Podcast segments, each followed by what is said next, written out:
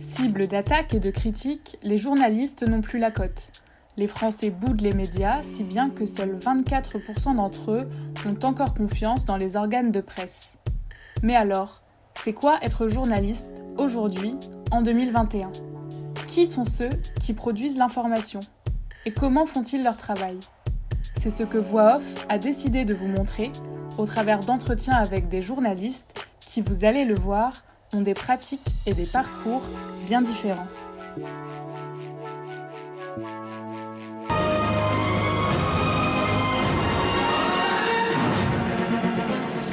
Madame, Monsieur, bonsoir. Dans l'actualité de ce dimanche. Qu'est-ce qui va nous inventer la passe vers Draxler? Et l'ouverture du score pour euh, Julian Draxler, on va revoir. Être journaliste, ça veut dire raconter, expliquer aussi. Ça veut dire donner des outils pour que chacun se rende compte de la réalité du monde, de la On trouve en direct de Beyrouth Randa Sadaka. Bonsoir Randa, merci d'être avec nous. I'm not going to give you a question. You are fake news. Claudia Prolongeau adore écouter les gens parler sur des sujets divers et variés. Son émission de référence Les Pieds sur Terre de France Culture. Un Graal qu'elle a réussi à atteindre puisqu'elle réalise désormais des sujets pour le programme tous les mois. Journaliste pigiste, celle qui vibre grâce au son de la voix travaille aussi pour le podcast d'actualité du Parisien Code Source. Écoutez-la raconter son parcours et ce qui lui plaît tant dans ce métier. Bonjour Claudia. Bonjour. Est-ce que tu peux te présenter, nous dire ce que tu fais dans la vie? Euh, je m'appelle Claudia Prolongeau, je suis journaliste euh, pigiste et je travaille, euh, je fais des podcasts et je travaille essentiellement pour euh, le podcast du Parisien Code Source et pour une émission de France Culture qui s'appelle Les Pieds sur Terre. Et, si j'ai le temps et que j'y arrive, j'essaye aussi de faire euh, d'autres choses à côté. Alors comment tu en es arrivé là? Quelles études tu as fait? Par quels médias tu es passé Alors, j'ai fait des études de lettres. J'ai d'abord fait un bac littéraire et euh, avec une option cinéma parce que j'aime énormément le cinéma. Euh, puis j'ai fait des études de lettres parce que c'était vraiment ce qui m'intéressait le plus. Euh, J'avais pas d'idée très précise de ce que j'allais faire derrière. D'autant que tout le monde me disait que ça n'ouvrait pas beaucoup de portes. Donc voilà, mais ça m'angoissait pas tant que ça. Je suis partie en Italie un an pendant cette licence de lettres, en troisième année. Euh, là, je me suis mise à m'intéresser un peu à l'actualité parce que j'y étais au moment où euh, le pape euh, a abdiqué. Euh, donc euh, Joseph Ratzinger, il me semble, Euh, et donc pour, pour l'élection du pape François. En tout cas, j'y étais à un moment où il y a eu un changement de pape, et donc j'ai vécu là-bas cette espèce d'émulation dans le pays où, enfin, c'était vraiment important. hein, les gens attendaient, et je me souviens très bien, j'étais en train de travailler un examen d'histoire de l'art à un moment où les cloches ont sonné pour annoncer que le nouveau pape avait été élu, et, et en fait, ça m'a j'ai été euh, assez euh, touchée par, euh, le fait que cet événement était vécu par tout le monde. Et là, j'ai commencé à penser un peu au journalisme. En fait, c'est surtout mon copain de l'époque qui m'y a fait penser. Il se trouve que par ailleurs, mon père est journaliste, donc on fait pas du tout la même chose et... et voilà, et je, je, suis pas capable de dire à quel point ça a compté euh, pour moi ou pas, mais je peux pas imaginer que ça n'ait pas eu d'influence euh, du tout. Euh, donc je suis, je suis rentrée en France avec l'idée de passer des concours pour rentrer dans une école de journalisme. J'ai passé, je crois, un concours à la fin de cette année euh, d'Erasmus euh, que j'ai euh, lamentablement raté. Puis je me suis inscrite à la Sorbonne dans une licence de lettres modernes appliquées qui était une licence qui permettait de faire des stages. Et donc je me disais que c'était intéressant pour moi pour préparer ces concours, puisque à la fois je continuais à faire des lettres qui étaient vraiment le domaine qui m'intéressait, et en même temps je, je pouvais faire un stage, j'espérais, en journalisme. Donc, donc je me suis inscrite dans cette licence où j'avais euh, pas beaucoup d'heures de cours, je devais faire un mémoire, euh, euh, voilà, mais ça, me laissait du temps.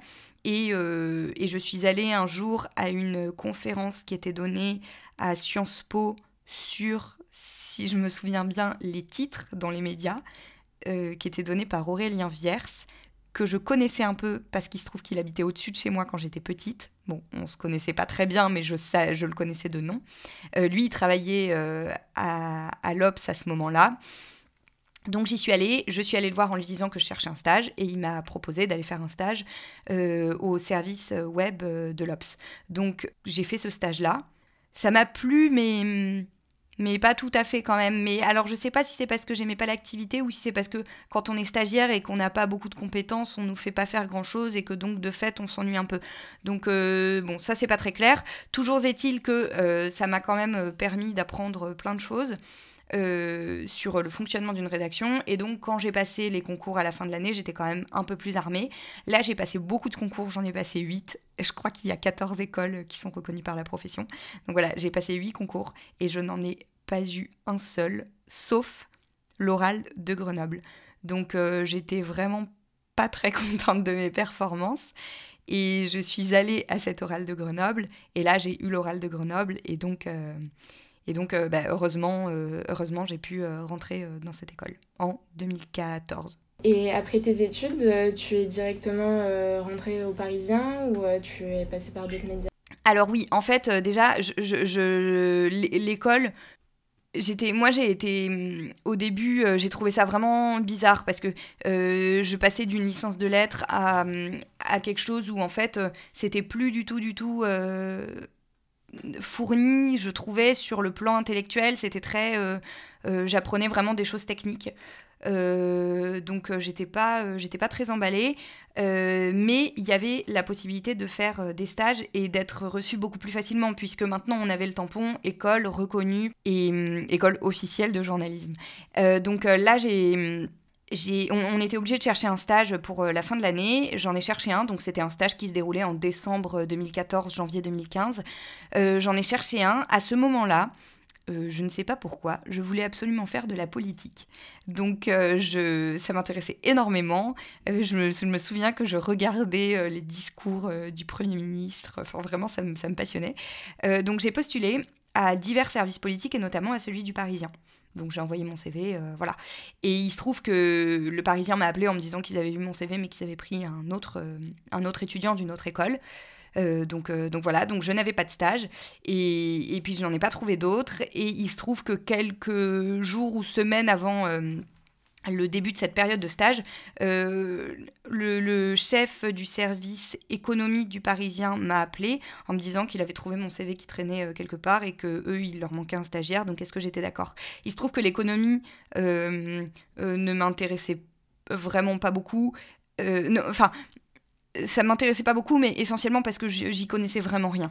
Euh, et donc j'étais j'étais pas très rassurée. Et puis en fait, ce chef-là m'a dit que l'économie au Parisien, c'était quand même beaucoup de la consommation. Enfin, c'était beaucoup euh, euh, presque des sujets de société en fait. Donc je, finalement finalement ça m'intéressait. Enfin de toute façon, j'aurais pas fait la fine bouche, mais mais il se trouve que je m'en sentais capable. Donc j'ai dit oui. Euh, j'y suis allée et en fait j'ai passé un mois là-bas et c'était j'ai trouvé ça absolument extraordinaire. Enfin vraiment euh, euh, c'était je, me souviens d'avoir découvert la vie de la rédaction, l'effervescence le, qu'il y avait dès qu'il se passait quelque chose et ça m'a absolument comblée. j'étais j'étais vraiment très très heureuse pendant ce premier stage. Il se trouve que le 7 janvier 2015 il y a eu euh, l'attentat contre euh, Charlie Hebdo, euh, puis ensuite contre l'hypercachère.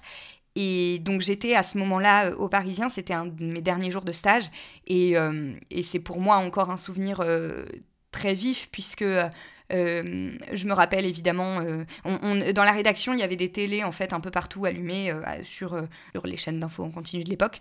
Et c'était vraiment, enfin voilà, on voyait tout tomber. Et en fait, il se trouve que dans la rédaction, évidemment, ça je l'ai compris beaucoup plus tard, mais les journalistes se connaissent souvent. Et donc il y avait évidemment des personnes qui connaissaient des journalistes qui avaient été assassinés. Et donc c'était, enfin, je me souviens de quelque chose de très fort. Je me souviens du, du directeur de la rédaction qui convoque tout le monde pour décider de, quelle édition y aller avoir le lendemain. Et voilà, donc ça c'était un souvenir très très fort qui m'a vraiment conforté dans le fait que je voulais faire de l'actu et que je voulais donc faire du journalisme et faire de l'actu.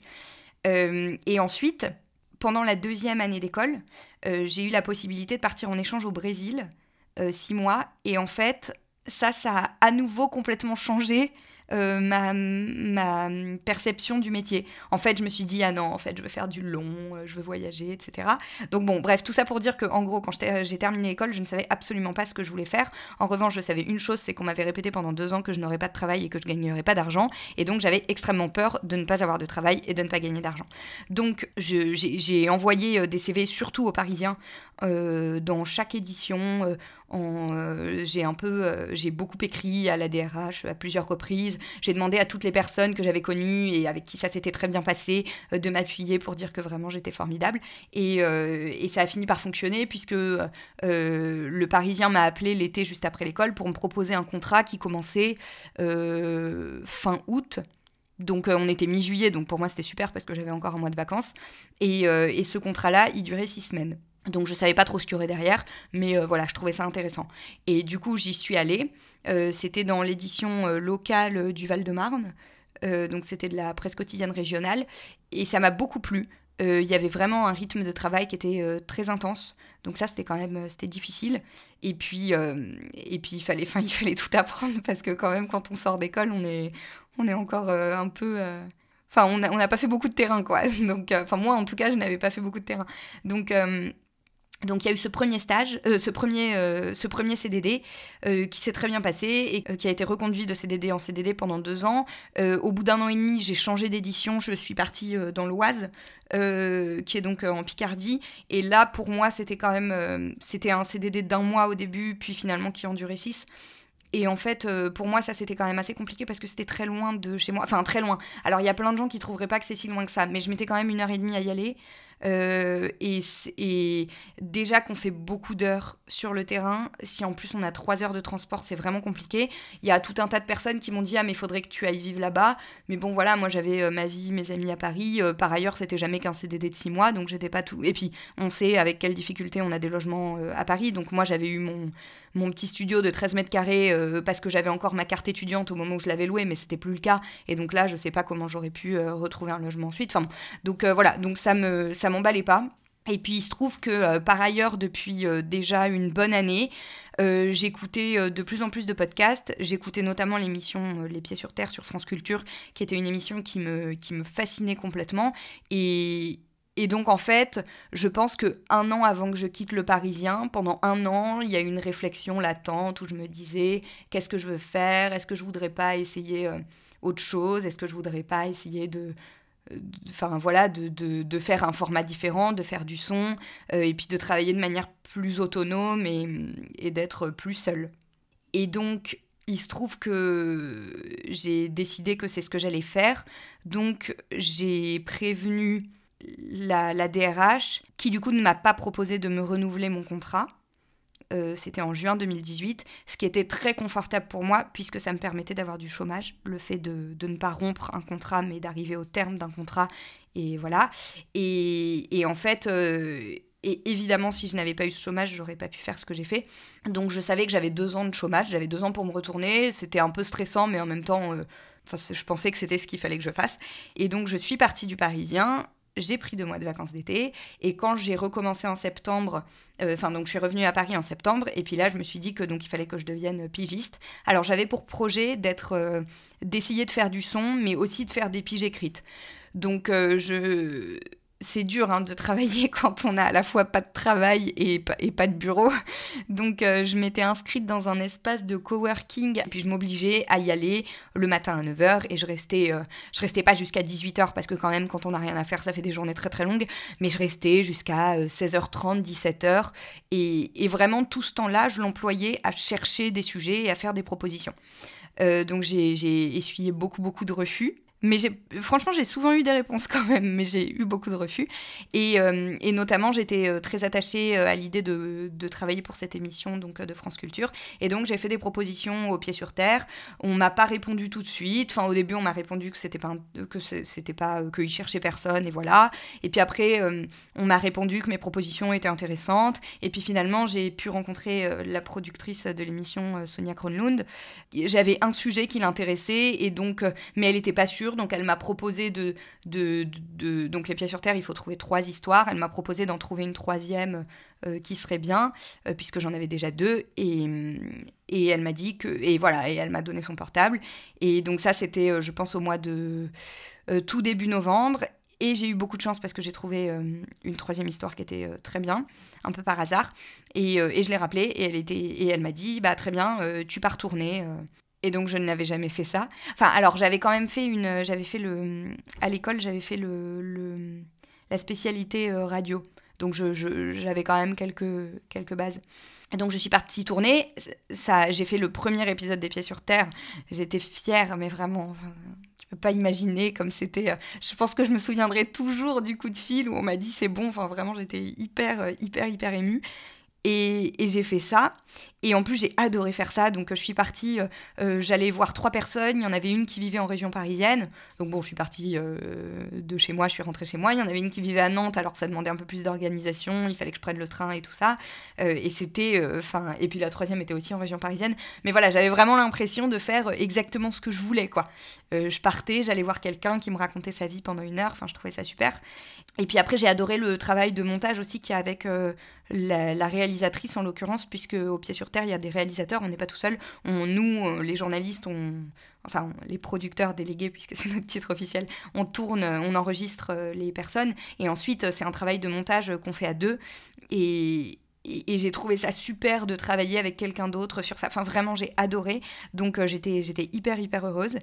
Euh, mon premier épisode, il a été diffusé en décembre de, cette même année, en décembre 2018. Et là où j'ai eu beaucoup de chance, c'est que euh, le, Parisien avait lancé à ce moment-là un petit podcast que personne n'a écouté, enfin qui était vraiment un truc test qui, que eux ont produit quelques mois, mais qui n'avait pas du tout vocation à être largement diffusé. Enfin, il n'y avait pas du tout de communication et tout, ça existait, mais voilà. Euh, ça s'appelait, je crois, le Flash du Parisien. Et l'idée, c'était vraiment de prendre le Parisien, euh, de, résumer les 3-4 euh, grosses infos et de, et de faire un flash qui dure, je me souviens plus, mais quelques minutes, quoi. Et en fait, euh, donc j'ai su que le Parisien faisait ça. Je leur ai envoyé un mail en disant ah bah moi du coup j'ai commencé à faire de la radio, donc est-ce que je peux faire ça? Euh, Ils m'ont dit ok. Ils cherchaient justement quelqu'un. Il y avait déjà trois ou quatre journalistes, donc euh, c'est très bien parce que ça me permettait de, gagner un peu d'argent. Et puis il se trouve que entre-temps, j'ai refait quelques épisodes des Pieds sur Terre et au mois de février ou mars, euh, le directeur euh, numérique du Parisien m'a contacté en me disant qu'il avait vu ce que je faisais au pied sur terre et que eux, ils avaient vocation à lancer un podcast euh, un peu plus costaud que ce qu'ils faisaient actuellement. Et donc, ils me proposaient de participer au lancement de, de ce podcast-là. Et donc, j'ai dit oui, évidemment. Et, et, voilà, et, Code Source a commencé, donc qui est le podcast du Parisien, a commencé à, à être diffusé quotidiennement en mai 2019. Et en fait, euh, et ben moi, du coup, depuis, je fais ça et les pieds sur terre en parallèle et, et c'est super.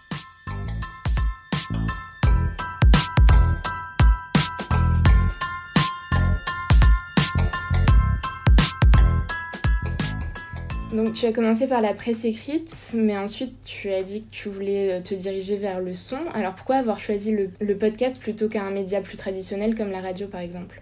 Bah, en fait, en réalité, j'ai choisi la radio, puisque Les Pieds sur Terre, c'est pas un podcast. Les Pieds sur Terre, c'est de la radio, c'est diffusé à la radio. Il se trouve que c'est une émission euh, qui, qui marche très, très, très bien en podcast, qui est très réécoutée en podcast. Mais euh, en fait, j'ai pas, j'avais pas réfléchi comme ça au départ. Juste, je voulais travailler pour ça. Et du coup, j'ai essayé de travailler pour ça. Et, et il se trouve que euh, Les Pieds sur Terre, ça, ça, ressemble à un podcast, mais parce, parce que c'est du documentaire, parce que c'est un, un, long format et tout ça. Mais en réalité, c'est de la radio. Et, et ensuite, euh, enfin c'est pareil, j'ai pas vraiment, euh, enfin j'ai pas vraiment choisi. On m'a proposé de faire code source, ça m'intéressait de le faire, et ça fait deux ans que ça m'intéresse de le faire, donc je continue à le faire. Mais moi, je suis pas partie en disant je veux faire du podcast. Je suis partie en, me disant je veux faire du son. Je, parce qu'en fait, j'étais, euh, euh, j'étais hyper euh, touchée par les voix. Je trouvais que c'était, je trouvais que c'était très beau d'entendre quelqu'un parler parce que au-delà de ce qu'il disait, on percevait plein de choses dans la voix. Il y avait des silences, il y avait de l'émotion. Parfois, la voix se brise un peu. Et ça, c'est quelque chose qui me touchait beaucoup. Et donc, en fait, j'avais envie de travailler cette matière-là. Mais je me suis pas vraiment posé la question de, du support. Toi qui fais à la fois de la radio et du podcast, tu peux nous expliquer expliquer quelle est la majeure différence entre ces deux médias Bah honnêtement, j'ai un peu de mal à l'expliquer parce que ce que je fais en radio est un peu particulier.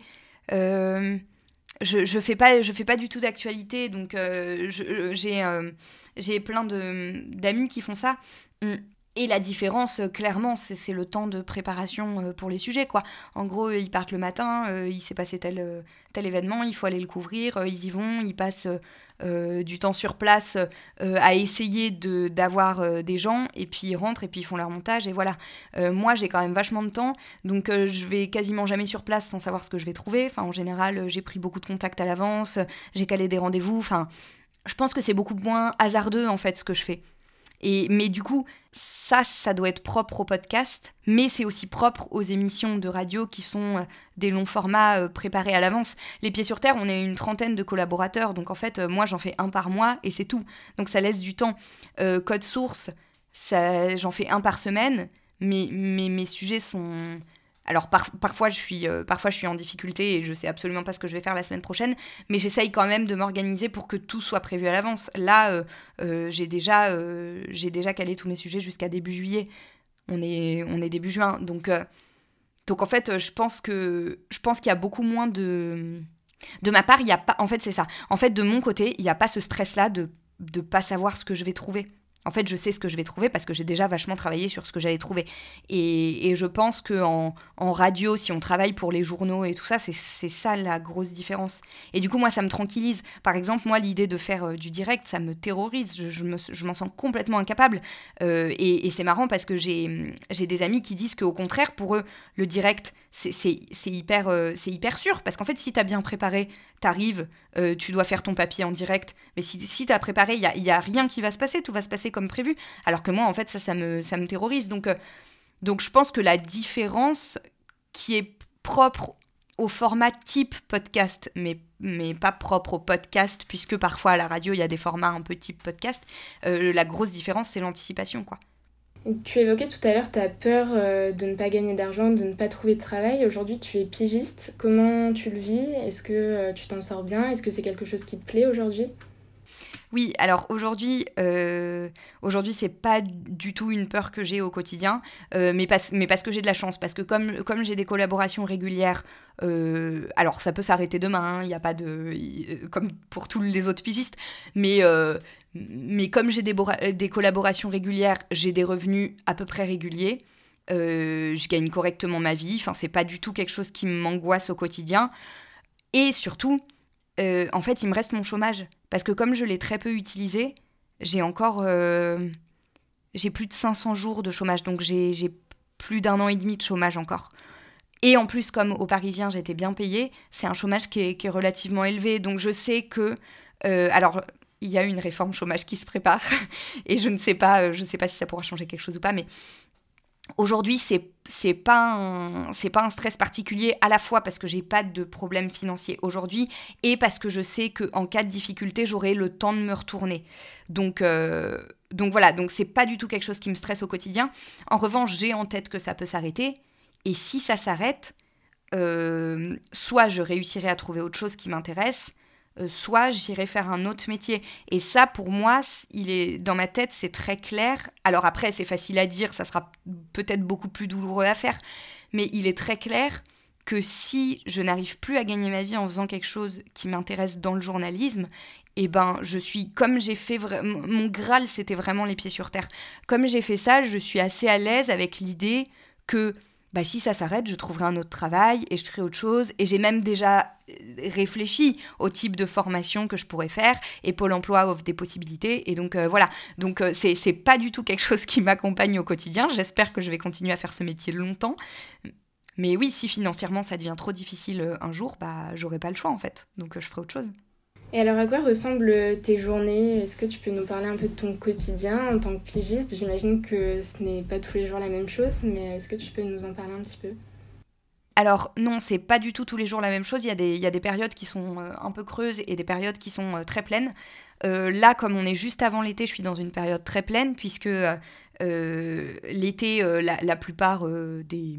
Alors, peut-être pas la plupart des médias, mais la plupart des médias pour lesquels je travaille bon, France Culture et Le Parisien s'arrêtent complètement. mais il se trouve que pour Le Parisien, je dois préparer en amont des podcasts qui vont être diffusés pendant l'été. Donc ça me demande, ça me demande pas mal de travail.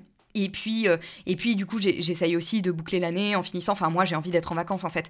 Donc euh, là, je travaille euh, pour un, autre, un autre projet. bon, bah, j'ai pas du tout, du tout envie de passer mon mois d'août dessus, donc je vais essayer de tout terminer avant. Donc il y, a des, y a des journées qui sont assez, assez intenses, mais mais il y a aussi des, des, moments très creux. Et globalement, moi, ce que je fais, donc comme je disais tout à l'heure, au moment où je recherchais du travail, je, vraiment, je m'astreignais à, à, des horaires précis. je me levais, je à 9h, je me mettais à, travailler, et puis je faisais une pause à midi, et puis je reprenais à 13h jusqu'à 17h. Euh, là, c'est plus du tout comme ça. Là, je fais vraiment en fonction de ce que j'ai à faire. Et si je n'ai pas de boulot, ou si j'ai beaucoup travaillé la semaine d'avant et que du coup j'ai une semaine un peu creuse, euh, je me enfin parfois je me casse pas trop la tête quoi.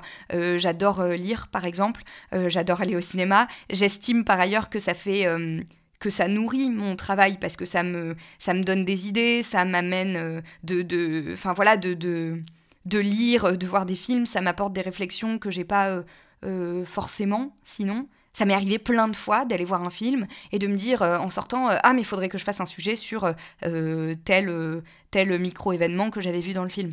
Et, et donc voilà, donc je passe aussi beaucoup beaucoup de temps à lire et du coup, j'ai pas d'horaire, quoi. Enfin, euh, je, me lève le matin quand même. Il y a plein de gens qui croient que je me lève à midi, pas du tout. Euh, non, non, je me lève le matin. Euh, alors, pas trop tôt parce que j'aime pas ça, mais, mais quand même, je me lève rarement avant 8h30, mais quand même, je me lève rarement après 9h. Et puis, et ensuite, en général, j'essaye de, de, carburer un peu le matin parce que c'est là que je suis le plus efficace. Et l'après-midi, comme je t'ai dit, si j'ai beaucoup de travail, bah, je, je, travaille et je fais des grosses journées.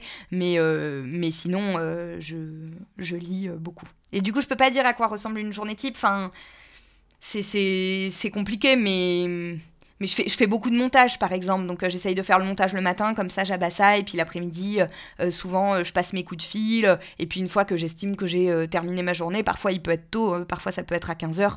Et bah, du coup, je sors, je vais au ciné ou je fais autre chose, quoi. Et qu'est-ce que tu préfères dans ton métier?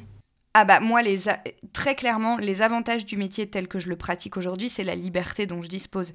Euh, la liberté à la fois dans ce que je fais et dans le temps que j'y consacre, à quel moment. Ça m'arrive parfois de travailler hyper tard le soir parce que juste j'arrive pas à dormir et donc je me dis bah là je vais pas dormir donc autant que je travaille et je finis un montage à 3h du matin et ça regarde absolument personne et le matin bah, je me, le lendemain je me lèverai à 11h et c'est pas grave. Et donc ça moi je trouve ça je trouve ça absolument génial aussi parce que euh, du coup, euh, j'ai l'impression que je me détache un peu euh, du stress que je pouvais avoir avant en entreprise avec ce sentiment que on fait rien. Tu sais, tu es devant ton ordi et puis en fait, t'arrives pas à avancer et donc tu et tu te dis putain, c'est horrible, je suis en train de perdre mon temps quoi. Je suis là, j'essaye de faire des trucs, ça fonctionne pas et tout. Ça moi, ça m'arrive beaucoup moins parce que maintenant quand je constate que que ça, ça me bouge pas, ben en fait, j'arrête j'arrête, je vais faire autre chose et puis je reviens après et puis et puis en général ça va mieux. Et ça c'est quelque chose qu'on peut pas se permettre de faire au bureau parce que on peut pas partir entre 15 et 17 parce qu'on a décidé que ça nous saoulait quoi. Et du coup euh, du coup ça clairement moi c'est vraiment euh, enfin ce que je trouve extraordinaire dans ce que je fais aujourd'hui, c'est la liberté que j'ai et après il se trouve que je pense que je fais exactement ce que je voulais faire. C'est-à-dire que j'adore écouter les gens euh, sur des histoires de vie diverses et variées et, et, et je et j'adore ça, j'adore passer du temps euh, euh, chez des gens parce qu'aussi en général je vais interviewer les gens chez eux et je rentre directement dans leur intimité et ça crée une relation que je trouve hyper agréable et que hum, et c'était déjà quelque chose qui me plaisait quand je travaillais quand j'étais en presse quotidienne régionale au Parisien sauf qu'il fallait tout faire très vite et j'avais pas le temps alors que là, euh, je passe en général 2-3 heures chez les gens que je vais interviewer. J'arrive, on discute, on s'installe, on fait l'interview, ça dure déjà 1h20. Alors j'essaye de pas trop... Euh, j'essaye que ça dure pas trop trop longtemps parce qu'après en termes de montage, c'est vraiment... Euh, ça, ça, peut devenir pénible. Mais, mais voilà, en fait, en fait, ce que j'aime, c'est le temps. En fait, euh, dans, à la fois euh, moi personnellement et dans celui que, je consacre aux personnes euh, qui, participent au podcast que je fais, et ben en fait, il y a, une notion de temps qui est vachement, vachement moins rigide qu'avant, et c'est vraiment, c'est vraiment ce que j'adore aujourd'hui. Après, je précise quand même parce que je fais le portrait que je fais de tout ça fait un peu comme si c'était merveilleux et tout. Euh, moi, j'estime aujourd'hui que c'est merveilleux. Après, euh, j'ai quand même pas de vacances. Enfin, je veux dire, quand j'ai des vacances, je suis pas payée. Euh, donc, quand j'ai des vacances, par exemple, je pars cinq jours la semaine prochaine, bah, en fait, j'ai travaillé. Enfin, du coup, j'ai une semaine de malade parce qu'il faut que j'ai fait en avance ce que j'aurais dû faire la semaine prochaine et que je ne vais pas faire. Enfin, voilà. Donc, c'est quand même. Et, ça, c'est vraiment ça, c'est vraiment difficile à gérer parce que la fatigue euh, s'accumule et on s'en rend pas forcément compte jusqu'au moment où on n'en peut plus. Donc euh, voilà, ça, c'est pas simple. Et, mm, après, euh, il y a aussi l'incertitude dont on parlait tout à l'heure, mais à laquelle moi je me suis habituée, donc qui me pèse plus. Mais, mais bon, ça peut, être, ça peut être très pesant aussi. Si demain le Parisien m'appelle et me dit que notre collaboration est terminée, je, vais, je vais sacrément stresser quand même parce que c'est ma source principale de revenus. Et, et voilà, et après il me reste que le chômage et les pieds sur terre.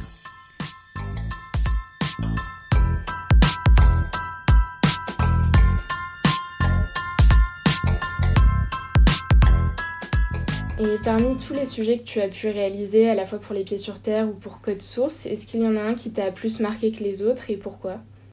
Euh, bah, le, premier m'a marqué pour tout ce que je disais tout à l'heure. C'était pour moi, c'était incroyable de faire ça. Vraiment, mais je me souviens, je, suis partie, c'était un épisode sur euh, des jurés, euh, donc des jurés d'assises, et, et, je me souviens que j'étais, euh, enfin j'étais complètement transportée par ce que j'étais en train de faire. Donc ça, ça m'a, ça m'a beaucoup marqué. Et après, il y a des gens qui m'ont marqué, mais je, ne suis pas toujours capable de dire pourquoi en fait. Je sais que il euh, y, a, y, a, des personnes que j'ai interviewées et auxquelles je pense régulièrement parce que parce que parce qu'ils étaient très touchants, parce qu'ils étaient très touchés aussi par ce qu'ils racontaient. Et donc, il y en a quelques-uns euh, avec qui je suis en contact de temps en temps. Et en fait, ce qui est, ce qui est, euh, ce qui est vraiment sympa, c'est que moi, c'est des gens qui m'ont marqué, donc je prends des nouvelles d'eux. Et il y en a, alors parfois il y en a qui me répondent pas, hein, parce que je pense que juste ils sont passés à autre chose, et puis voilà. Mais il y en a qui me, qui m'envoient aussi des messages régulièrement, et, et, je pense que, je pense que nos entretiens les ont marqués aussi, parce que c'est quand même assez, euh, c'est quand même assez intime. Enfin, je suis très consciente que les, quand les personnes acceptent comme ça de raconter leur vie, ils donnent vraiment quelque chose d'eux, et, et ça c'est une pression supplémentaire aussi, parce qu'il il faut pas faire n'importe quoi avec. Donc, euh, donc ça, ça m'a, enfin est-ce que j'en ai un? C'est, Ça m'embête parce que moi, c'est une question que je pose toujours aux gens que j'interviewe. Et hum, enfin, je leur demande toujours de, me dire, de me décrire un moment, de me décrire quelque chose qui les a particulièrement marqués. Et en fait, euh, je, j'ai un peu de mal à le faire et je pense que dans deux heures, euh, j'aurai une réponse. Mais là, comme ça, tout de suite, c'est un peu compliqué. Mais euh, mais il y a plein de, il y a plein de rencontres qui sont marquantes, ouais. Si tu avais euh, des conseils à donner à des étudiants qui se destineraient au journalisme, et en particulier euh, au journalisme son, podcast, radio, etc., qu'est-ce que tu pourrais leur dire? Bah Déjà, aux étudiants en journalisme, de manière générale, euh, moi j'ai été assez marquée sur le moment et gênée par la suite parce qu'on nous dit en école. Moi, j'ai vraiment le souvenir que mon école, alors c'est peut-être que l'école que j'ai faite moi, enfin, le message que l'école m'a vraiment fait passer, c'est que il n'y avait pas de travail, qu'on arriverait de toute façon à faire euh, euh, que des tâches subalternes et pas très intéressantes, et que donc surtout fallait qu'on accepte absolument tout, et que oui, les stages euh, non payés, c'était normal, et que oui, faire des horaires incroyables et ne pas avoir de vie, c'était normal, et que après tout, si on voulait faire ce métier, fallait le, mériter, quoi. Et moi, je suis absolument pas d'accord avec ça. Je pense au contraire qu'il faut qu'on soit exigeant. Euh, je pense que euh, il faut qu'on c'est pas facile de savoir ce qu'on veut faire, mais je pense qu'une fois qu'on sait ce qu'on veut faire, il faut qu'on essaye absolument de faire ce qu'on veut faire. Et moi, franchement, il y a, vraiment. Euh, j'ai la chance d'avoir des parents qui euh, m'ont toujours dit que de toute façon, on ne savait jamais si on faisait les bons choix et que le seul, la seule chose dont on était sûr sur le moment, c'était notre envie ou pas de faire les choses. Et donc, ils m'ont dit de me laisser porter par ça. Donc, j'ai eu la chance d'avoir de, euh, cet état d'esprit et pas et pas finalement que, que, la peur de pas m'en sortir ne prédomine pas en fait mais mais je pense vraiment absolument qu'il faut que les étudiants en journalisme aient confiance en, eux, en ce qu'ils veulent et, même quand on met un peu de temps à trouver ce qu'on veut, ce qui a été mon cas, euh, je pense qu'il faut vraiment, vraiment, vraiment essayer absolument de faire ce qu'on veut. Et ne pas se laisser avoir par les, discours, qui disent euh, de toute façon, tu t'arriveras jamais à rien, et donc vraiment le mieux c'est que tu prennes le premier truc qu'on te propose parce que sinon tu t'en sortiras pas. Et, d'ailleurs, enfin moi dans mon école, autour de moi, les, gens ont trouvé du travail. Alors tout, on n'est pas, évidemment, on a tous des on a tous des avantages et des inconvénients dans nos boulots, euh, comme, euh, comme tout le monde et comme euh, dans la vie en général. Mais vraiment, je pense qu'il faut absolument qu'on arrête de dire aux jeunes qu'ils que, ne vont pas y arriver. quoi.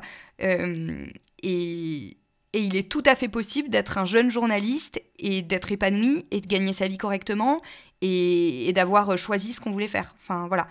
Et pour les journalistes qui veulent faire du podcast et du son en particulier, euh, j'ai l'impression, alors tout le monde sera peut-être pas d'accord, hein, mais euh, moi j'ai l'impression que même si on si on n'a pas des compétences techniques de folie, je pense que c'est quand même des métiers euh, où on peut s'en sortir en étant autodidacte.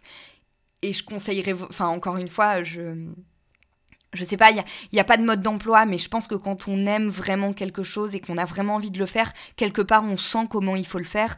Et donc, et donc, euh, en fait, non, mais vraiment, il faut, il faut que les, les jeunes euh, se fassent confiance. Enfin, moi, euh, ces discours sur, sur, sur, sur les jeunes qui, qui feront jamais rien de leur vie parce qu'ils sont à la fois idiots et pas débrouillards, ça me, ça me dépasse complètement.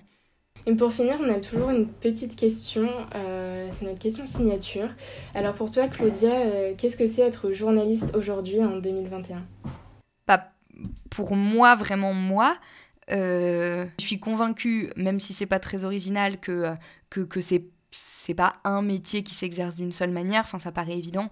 Euh, euh, donc il n'y a pas de définition précise, à mon sens, de, du métier de journaliste. Après, moi j'estime quand même que le minimum, c'est c'est d'être curieux, d'avoir envie, de comprendre des choses, et ça peut être des choses très variées. Euh, je disais euh, avant que je voulais euh, être journaliste politique, et en fait, pas du tout. Et, voilà, donc ça, ça, concerne pas un domaine, mais moi, j'estime quand même que la qualité qu'il faut avoir, en tout cas dans, la manière dont je, l'exerce moi, c'est c'est une qualité d'écoute et d'envie d'écoute et d'envie de compréhension. Enfin voilà, je pense, en fait, je pense que je pense qu'il faut être ouvert d'esprit. C'est vraiment pas original, hein, mais j'ai l'impression sincèrement que c'est ça qu'il faut faire. Il faut il faut s'ouvrir, il faut aller vers euh, des, des, des, choses euh, qu'on connaît pas forcément. Il faut se mettre dans des situations où on n'est pas très à l'aise parce qu'en en fait c'est pas notre monde et, et c'est normal. Mais mais voilà, je dirais qu'il faut vraiment essayer de voir euh, large. Je pense que c'est ça l'essentiel aujourd'hui. D'accord, merci beaucoup Claudia pour ton témoignage. De rien. Encore merci à Claudia Prolongeau d'avoir accepté de répondre à nos questions et merci à vous pour votre écoute. Si le podcast vous a plu, vous pouvez vous abonner à voix off sur votre plateforme de podcast préférée et laisser une note. Ça vous prendra 3 secondes mais ça nous sera d'une aide précieuse pour le référencement du podcast. Enfin, vous pouvez suivre voix off sur les réseaux sociaux pour ne rien louper de notre actualité. À bientôt pour un nouvel épisode de Voix Off.